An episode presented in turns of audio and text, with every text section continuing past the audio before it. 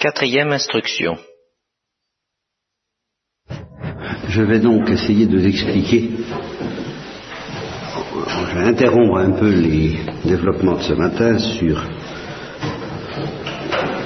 les dangers qu'il y a à nous libérer de l'obéissance grossière et spontanée des peuples primitifs. Euh, nous reviendrons là-dessus, je pense, sur les complications que ça a, ça entraîné dans le peuple juif et dans le peuple chrétien. Alors, je vais tout de suite au cœur, quitte à dire peu de choses ce soir et à y revenir si ça vous paraît pas très clair, ce qui risque d'être. Mais je vais au cœur de ce que je vous ai dit, pourquoi c'est dangereux de nous libérer de l'obéissance grossière et de nous proposer l'obéissance royale. Pourquoi cette obéissance royale qui, nous libère et qui nous libère pour l'éternité pose un tel problème à la créature, même innocente. Qu'est-ce que c'est que cette affaire-là Vous voyez, euh, c'est ce même problème que nous retrouvons avec le Christ, parce qu'à travers les méandres du péché et des, dans des, conditions très différentes qui sont celles de la rédemption, nous sommes invités à résoudre le même problème que nos premiers parents et que les anges. Et, la difficulté à laquelle nous sommes affrontés, ça, ça simplifie quand même les choses, malgré les apparences et malgré des conditions très différentes, encore une fois, du au péché et au Christ, la difficulté profonde est finalement du même ordre. La, révolte actuelle contre l'obéissance, la révolte des anges, la révolte de nos premiers parents, profondément, c'est la même chose. Et alors, qu'est-ce que c'est donc que cette révolte? Puisque euh, toutes les raisons dont elle, qu'elle invoque aujourd'hui sont évidemment des alibis. C'est pas la raison profonde, laquelle était euh, mieux connue de nos premiers parents, euh, mieux connue encore des anges,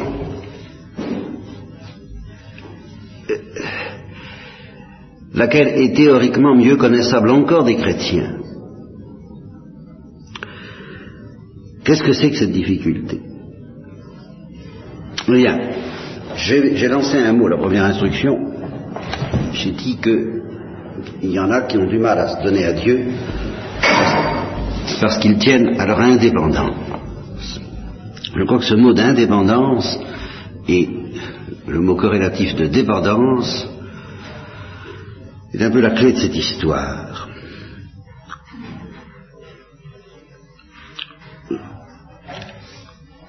Quand on invoque l'amour, je vous ai dit aussi, euh, le mot obéissance n'a pas bonne presse, mais le mot amour, ça va.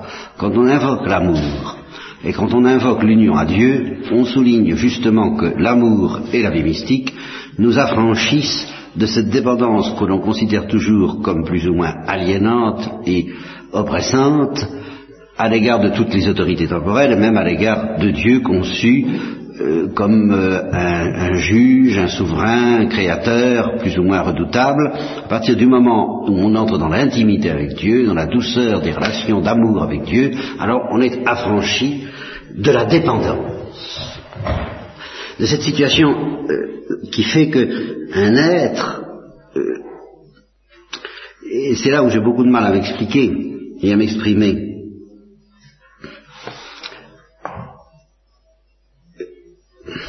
Pas comment je veux. Ce, ce qui nous fait horreur, ça n'est pas tellement de dépendre d'un autre dans nos activités, qu'un autre nous dise fais ceci ou fais cela, ça, ça ne nous fait pas tellement horreur. Et justement, on est prêt à en tenir compte, comme je vous disais hier, si c'est raisonnable à le faire, si c'est de l'amour à dire oui, tout ça, ça va. Mais dans cette dans ce processus même où un autre nous demande de faire quelque chose tout en respectant notre légitime autonomie, notre légitime personnalité, eh bien, nous restons indépendants ontologiquement. J'emploie le mot clé, que j'espère vous allez comprendre. C'est-à-dire que notre être n'est pas notre, notre, les racines profondes de notre être, notre respiration, notre vitalité, notre vie même ne, ne se déroulent pas dans la dépendance, euh, considérée comme très humiliante, eh bien, mettons déjà d'un enfant à l'égard de ses parents, d'un esclave à l'égard de son maître, et dans la parabole que le Christ nous propose de la vigne et des sarments, eh bien, songez à ce que ça peut représenter comme dépendance dans l'être, de la part euh, d'un sarment, de la part d'un fruit, de la part d'une feuille, euh, de dépendre de l'arbre. Vous voyez, là, c'est pas simplement des ordres qui sont accomplis par un serviteur à l'égard d'un maître. Et c'est ce que je voudrais pouvoir vous dire euh, à propos des anges, par exemple. Que pour les anges, ça ne leur pose aucun problème d'être les serviteurs de Dieu. Ils doivent pas mieux d'être les serviteurs de Dieu. Ça, ça va très bien. Mais il n'y a pas, au plan naturel, entre les anges et Dieu, cette dépendance ontologique d'un enfant dans le sein de sa mère, par exemple. Au plan naturel, il n'y a pas cette dépendance fantastique d'un enfant à l'égard de sa mère. Alors cette dépendance nous paraît douce à travers les images, oui, c'est très bien. Hein. Mais euh, représentez-vous ce que ça peut être que d'être indépendant au départ, d'être prêt à aimer, à aimer infiniment, à égalité, et d'être invité à devenir, non pas seulement parce que nous accomplissons ce qui nous est dit, mais à ce qu'il se passe quelque chose en nous, dans notre être, auquel nous devons consentir librement, et c'est ça, obéir, et qui va nous mettre dans une suggestion.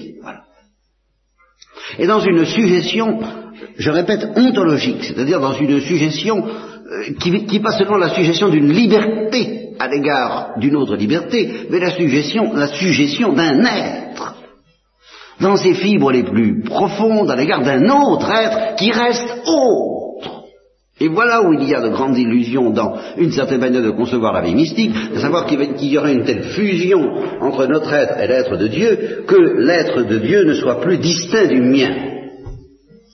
Or, si c'était ça, il, est clair que ma consistance de créature serait dissoute dans l'infini de Dieu. Alors, en effet, il n'y aurait pas de dépendance, il n'y aurait pas de suggestion, il n'y aurait pas de soumission dans l'être, parce qu'il n'y aurait plus de distinction entre Dieu et moi.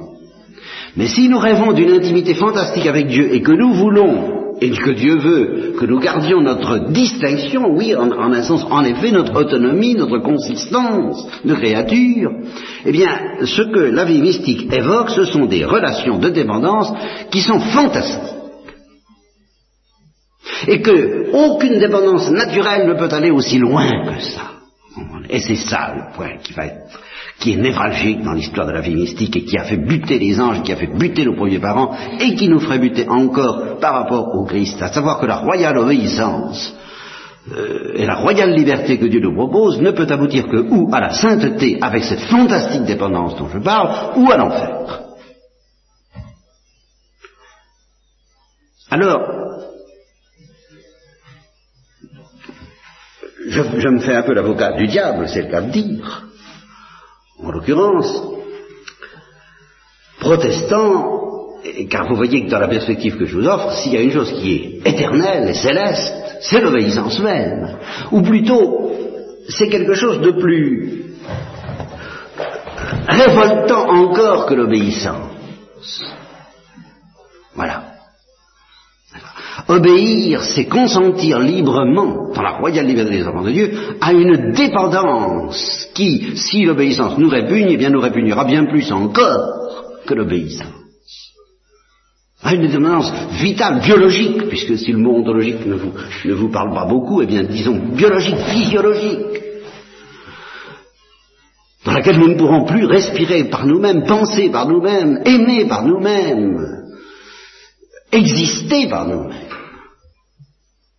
Alors qu'il semble que tant que nous en sommes au plan de la vie naturelle, nous avons une certaine autonomie de mouvement, une certaine autonomie de manœuvre, de, eh bien nous allons la perdre si nous entrons dans la vie mystique. Alors je me fais l'avocat du diable en disant, mais enfin pourquoi? Pourquoi faut-il la perdre? Pourquoi cette chose serait-elle éternelle? Pourquoi cette dépendance humiliante?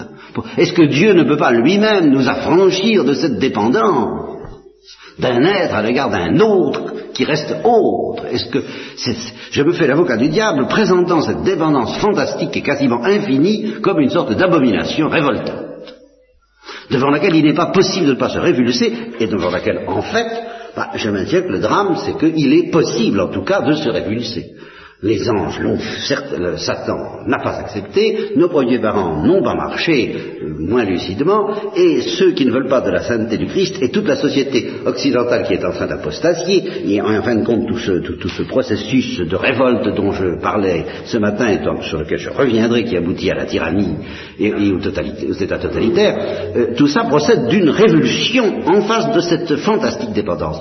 Et je raconte quelquefois, que j'ai été écarté effectivement de la vie publique par des incidents providentiels multiples, dont celui-ci qui est amusant par ses, modalités et qui, reste très grave quant au contenu dont je voulais parler. Je suis tombé un jour dans une revue de gauche sur un texte de Jaurès intitulé Dieu. Et d'ailleurs le, le titre de l'article c'était Dieu par Jaurès. Et ce texte m'avait impressionné parce que Jaurès disait, nous autres socialistes, nous ne sommes pas du tout contre la spiritualité, contre les spiritualistes, nous ne sommes pas contre Dieu, euh, simplement euh, nous voulons que ce Dieu, eh bien, soit, l'humanité soit des avec lui. C'est exactement ça. Nous voulons déboucher euh, le, dans la divinisation de l'homme. Mais nous ne voulons pas de l'incarnation. Et en filigrane, ce que j'avais lu de cet article, je, le traduisais en disant, nous voulons, euh, nous nous intéressons à la divinisation de l'homme, mais pas à genoux.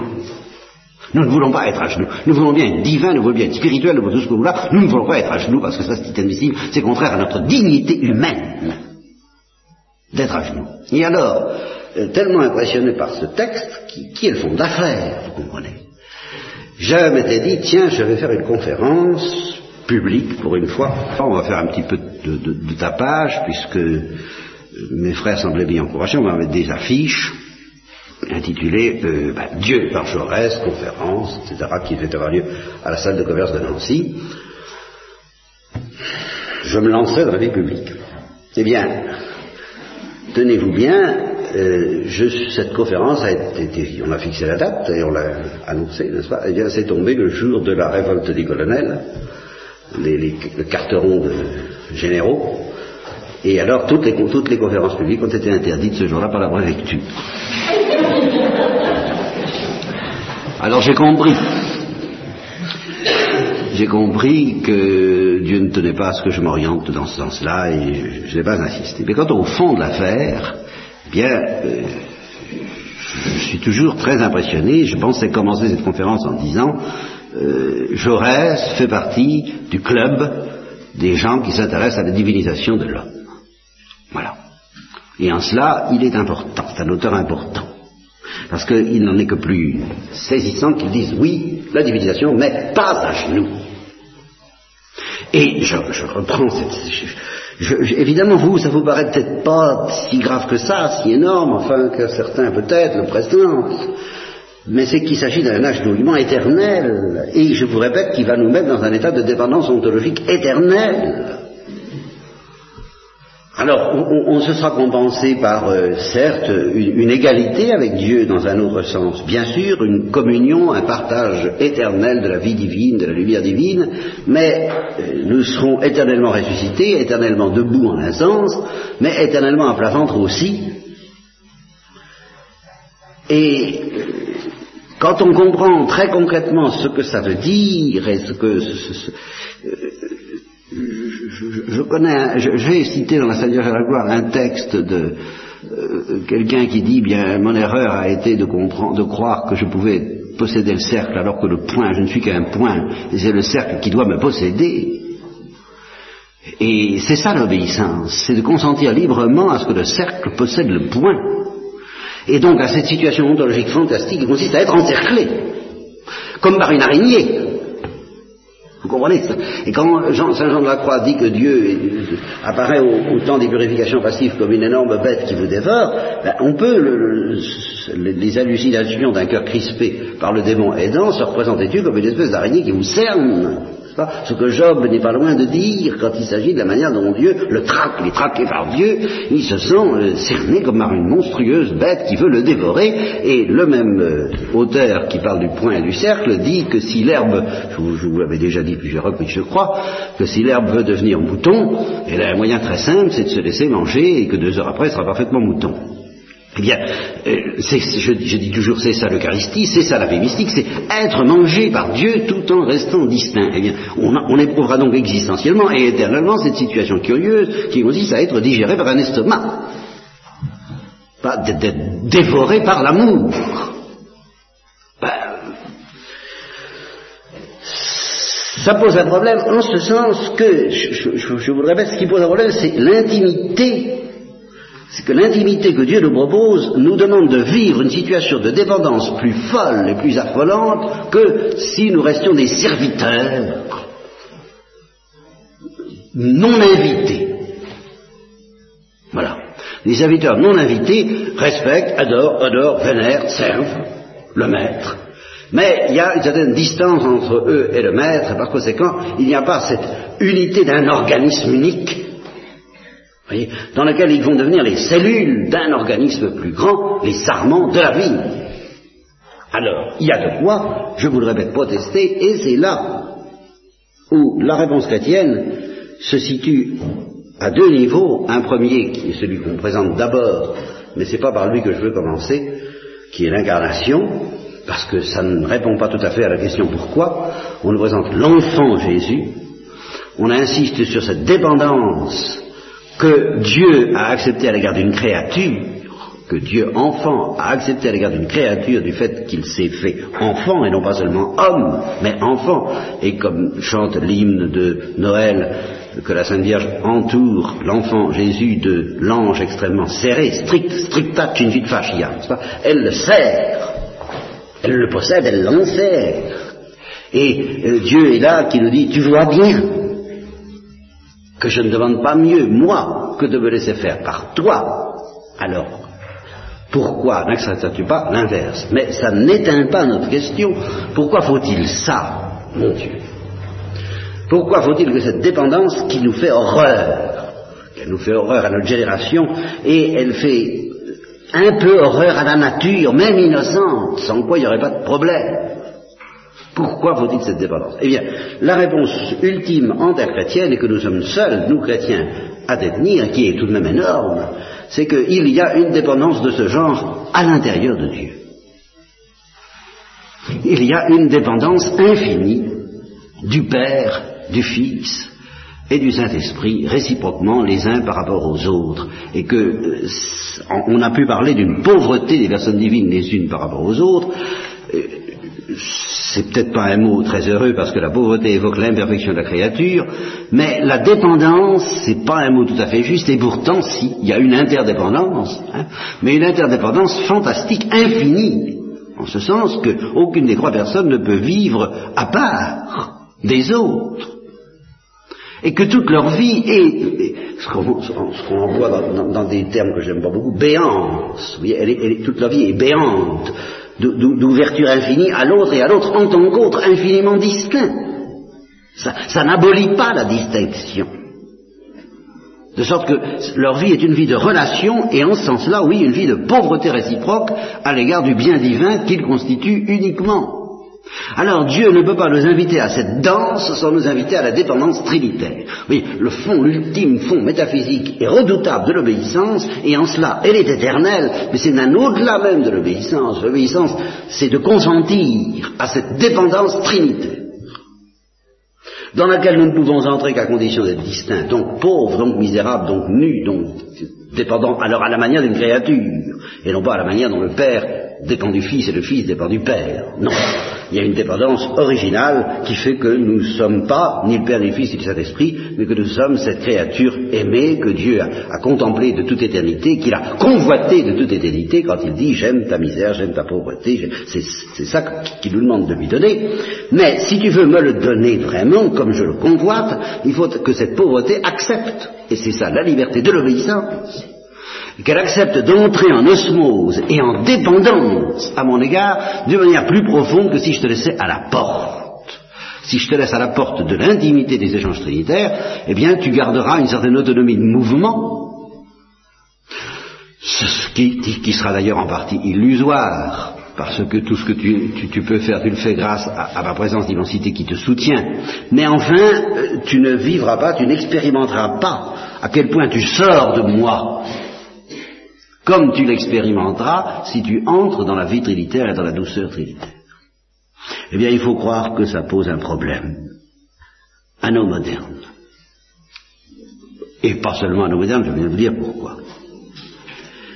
Et alors là, je voudrais laisser un peu décanter cette affaire-là dans vos cœurs et dans vos esprits, parce que quand je lis un texte comme celui de Jaurès, je crois entendre parler Lucifer. Là, ça me paraît évident. Quelqu'un qui dit, mais Dieu, mais bien sûr, mais enfin, je vous en prie, à égalité. Et quand j'entends parler combien de prêtres, combien de chrétiens qui euh, pensent qu'on va pouvoir faire euh, euh, l'économie, qu'on va pouvoir je trouve pas le mot, faire l'économie, enfin c'est ce que ça veut dire, de cette notion d'obéissance et de cette dépendance, parce que la vérité vous rendra libre, l'amour, la liberté des enfants enfin toutes ces, choses-là, toutes ces tartes à la crème, je sens que cette grande bataille continue et qui est la bataille des anges? Voyez. Et il y a deux sortes de manières de réclamer euh, cette indépendance. Il y a celle qui consiste à réclamer une vie mystique, une vie évangélique, une vie euh, euh sans, sans, être à genoux. C'est la manière, je ne sais pas si j'oserais dire que c'est la plus lucide ou la moins lucide, je n'en sais rien, parce qu'il y en a une autre qui peut-être à certains égards est plus lucide, et c'est celle qui consiste à dire mais je ne veux pas de la vie mystique. Je n'en demande pas tant. Euh, je, me contenterai euh, d'une condition créée plus modeste, mais où enfin, je pourrais dire un peu plus aisément, charbonnier et mettre chez soi. Je, je, ne demande pas à être atteint dans mes centres névralgiques. Voyez? Alors, je maintiens que la folie de l'obéissance en tant chrétienne, je vous dis, je vous dis, je vous dirai pas grand-chose ce soir, je ne vais pas vous en dire plus, mais c'est le tout, hein, ce que je vous dis là ce soir. C'est le noyau, c'est le noyau que je dis mal et insuffisamment, et puis il faudrait revenir, mais c'est un noyau qui contient en germe le mystère de la croix, le mystère de l'enfer, le mystère de toutes les, les, souffrances du monde, de toutes les cruautés, de toutes les persécutions, de toutes les atrocités, tout ça est contenu là-dedans si, Dieu ne, nous invitait pas à une chose pareille, euh, Dieu, je crois, en effet, est trop bon pour permettre euh, que, nous soyons livrés à de telles euh, débauches de mal, à une telle débauche de mal. S'il le permet, c'est parce que c'est le corollaire inévitable d'une certaine déjà de l'invitation au banquet divin, je viens de vous dire pourquoi, et puis plus profondément encore, alors quelque chose dont je n'ai pas encore parlé, c'est que Dieu savait de toute éternité qu'il y aurait ce refus d'obéissance.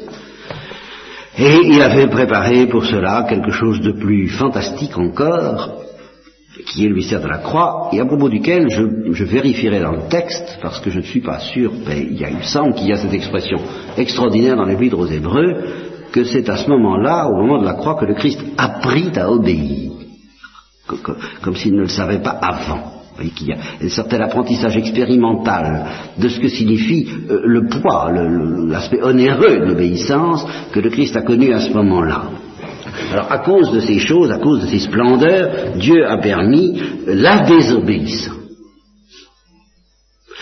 Mais je voudrais euh, simplement vous dire ce soir que les saints, s'ils justement ils insistent sur l'obéissance jusqu'à la folie, et s'ils n'accepteront pas que ce mot disparaisse du vocabulaire chrétien, c'est parce qu'ils vivent à ce niveau-là. Il expérimente, si vous voulez, assez concrètement que ou bien il ne faut pas vouloir être fou, ce qui est dangereux parce que un, jour Dieu nous le demandera, mais enfin au moins ce n'est qu'un mi-mal. Il ne faut pas vouloir la, grande vie, la vie intense, l'aventure, il ne faut pas, faut vouloir vivre passionnément et génialement, il faut, vivre médiocrement, pauvrement. Au fond, il faudrait vivre comme de pauvres païens. Ça, c'est demi-mal. Ou bien, si on veut vivre alors quelque chose d'intense et de magnifique, alors attention à l'obéissance. pour eux, ça, évidemment, c'est c'est la clé tout parce que les, anges aussi ont voulu vivre quelque chose d'intense et nos premiers parents aussi ont voulu vivre quelque chose d'intense et ils se sont emparés du fruit eux-mêmes. Et je, l'ai dit et répété, je n'ai pas de raison de changer sur ce point. Il y a des tas de choses sur lesquelles j'ai envie de faire des rétractations dans les polycopies que j'ai déjà faites, mais sur ce point, non, pas du tout. Euh, il n'y a le, seul désaccord entre l'homme et Dieu à propos du fruit de l'arbre de la science du bien et du mal, c'est dans le mode d'emploi. Est-ce que tu prends, tu portes la main sur ce fruit pour te le mettre toi-même à la bouche, ou est-ce que tu attends que je te le mette moi dans la bouche et que ce fruit s'empare de toi? Car c'est justement la question, est-ce que c'est toi qui vas t'emparer de ce fruit, c'est-à-dire de moi? Ou est-ce que c'est moi qui vais m'emparer de toi? Et toute une philosophie, euh, euh, justement, beaucoup de philosophies trouvent des alibis pour ne pas dire oui à ce que Dieu nous propose, mais entre autres, celle qui accourt un peu partout, celle qui fait que la plupart des chrétiens ne se doutent pas de quoi il s'agit, c'est celle qui consiste à dire, mais enfin, euh, Dieu, qui est bon, prévoit un programme où personne ne mange personne. Voilà. Voilà, voilà, ce qui est bien, voilà ce qui est chrétien, voilà ce qui est libérateur. C'est un mal de manger quelqu'un d'autre. Par conséquent, euh, je sais qu'une apparence, Dieu n'a pas plus d'intention de vous manger qu'il ne vous demande de ne pas manger les autres. Ne pas manger les autres. Mais vous n'avez pas à être mangé non plus, faites confiance, ça ira bien. C'est pas vrai. Nous avons à être mangés. Par l'amour, mais mangés. Ce qui est encore pire que d'obéir. Mais justement, en mangeant, nous connaîtrons un épanouissement, une extase, un développement, une dilatation, une béatitude, une folie, tout ce que vous voudrez, que nous ne connaîtrons pas autrement qu'en obéissant à ce mode d'emploi qui consiste à accepter d'être mangé, d'être atteint dans nos centres névralgiques, dans nos centres moteurs ultimes.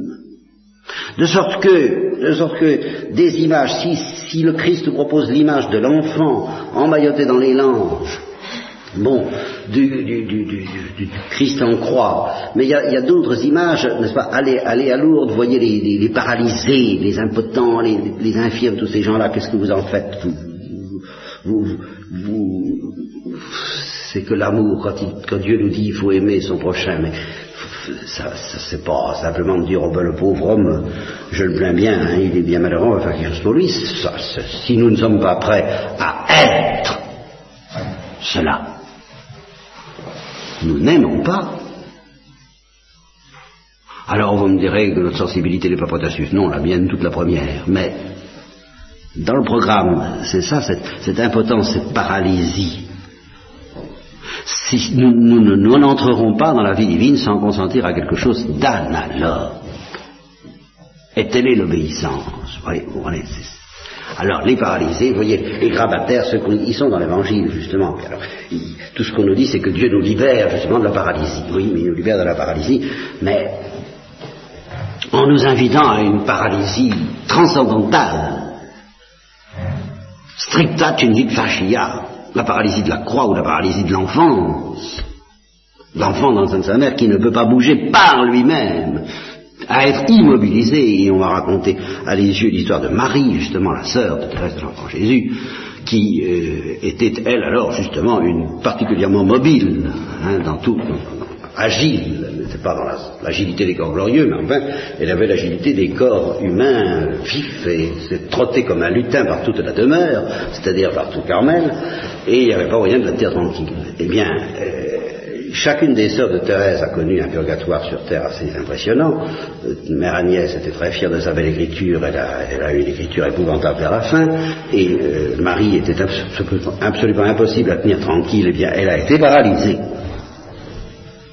Ah, elle, était dans une, je sais pas si dans une petite voiture ou quoi, mais enfin, elle a été paralysée. Et elle disait à ses sœurs en religion, je me raconte des histoires comme quoi je guérirais, et je, sais bien que ce sont des histoires, mais j'ai besoin, il faut, j'ai besoin de me raconter des histoires comme quoi je guérirais, parce que sinon je désespérerais. Malheureusement, justement, quand j'ai entendu cette histoire-là, c'est là j'ai dit, ben vraiment, les femmes ont des moyens que moi je n'ai pas. Se, raconter des histoires en sachant que ce sont des histoires, je ne veux pas. Moi, alors là, euh, mais c'est seulement se raconter des histoires auxquelles on ne croit pas, c'est un moyen finalement d'obéir. Mais d'obéir, vous voyez à quoi? Et l'histoire de la ceinture, justement, dont parle le Christ à Pierre, hein, un autre te paralysera. Voilà Consens-tu à ce qu'un autre te paralyse? Pour que la fusée s'envole, je l'ai souvent dit, il faut justement que nous consentions à être attachés. Vous voyez la parabole, pas la parabole, la fable, la du loup et du chien, c'est très exactement ça. Hein. Le chien dit, bah, bah oui, attaché, le, collier dont je suis attaché de ce que vous voyez est peut-être la cause. Attaché, dit le chien. Ne courez donc pas où vous voulez. Pas toujours, mais qu'importe.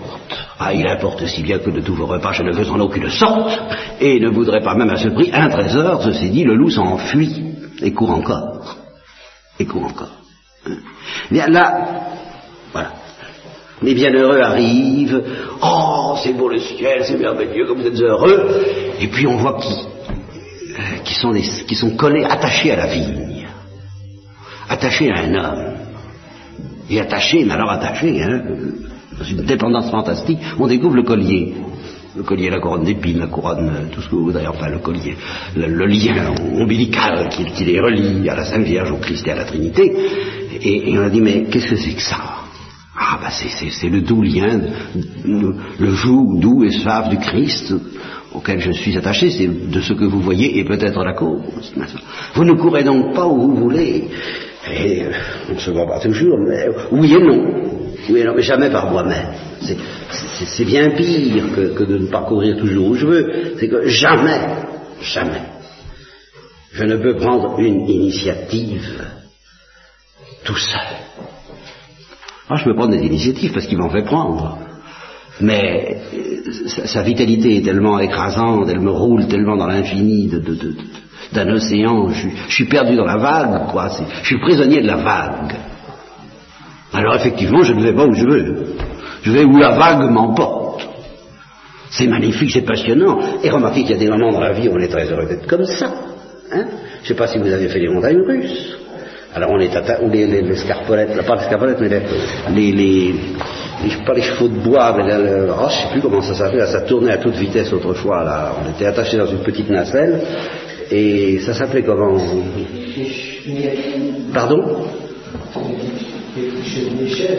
Oui, oui, enfin, il y a les chenilles, il y a toutes sortes de trucs euh, variés, et dans lesquels, au, prix d'être attaché, il y a le tonneau aussi, dans lesquels on est collé aux parois du tonneau, n'est-ce pas? Alors on connaît des sensations, hein, des sensations, et des sensations de mouvement.